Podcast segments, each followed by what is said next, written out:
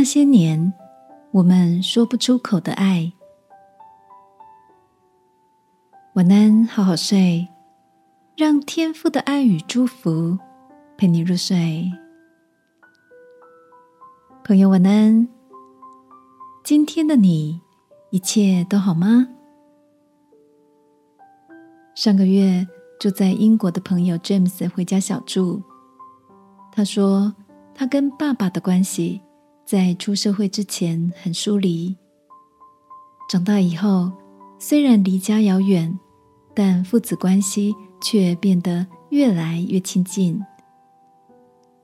在 James 的记忆中，小时候爸爸总是早出晚归，碰到面时只在乎他成绩考得好不好，能不能考上理想的学校。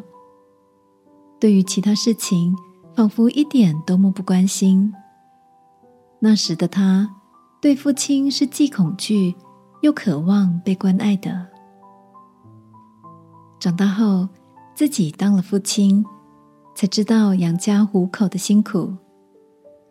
想起爸爸从前总是把营养的鸡腿留给孩子们吃，虽然眼中好像只关心他们的学业。其实是希望子女未来能有好的发展，过更好的生活。这几年回家，发现爸爸老了很多。每次碰面跟道别时，我都要抱抱他。虽然一开始爸爸很不习惯这样亲密的肢体接触，但几次以后，他脸上既然出现了孩子般纯真温柔的笑容。听着好友的分享，我的心也跟着涌起一股暖流。想起圣经里的一段话：“他必使父亲的心转向儿女，儿女的心转向父亲。”亲爱的，在你的心中也有很多说不出口却期待表达的情感吗？今晚。让我们一起在祷告中，把心转向爱我们的天父，求他赐下和好的智慧，使我们能在爱中享受彼此关怀、心意相通的幸福吧。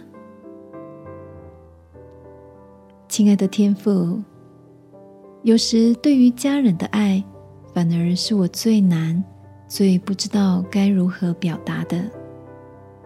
求你赐给我勇气。传递爱与关怀，不要让不好意思隔断了我们的心意。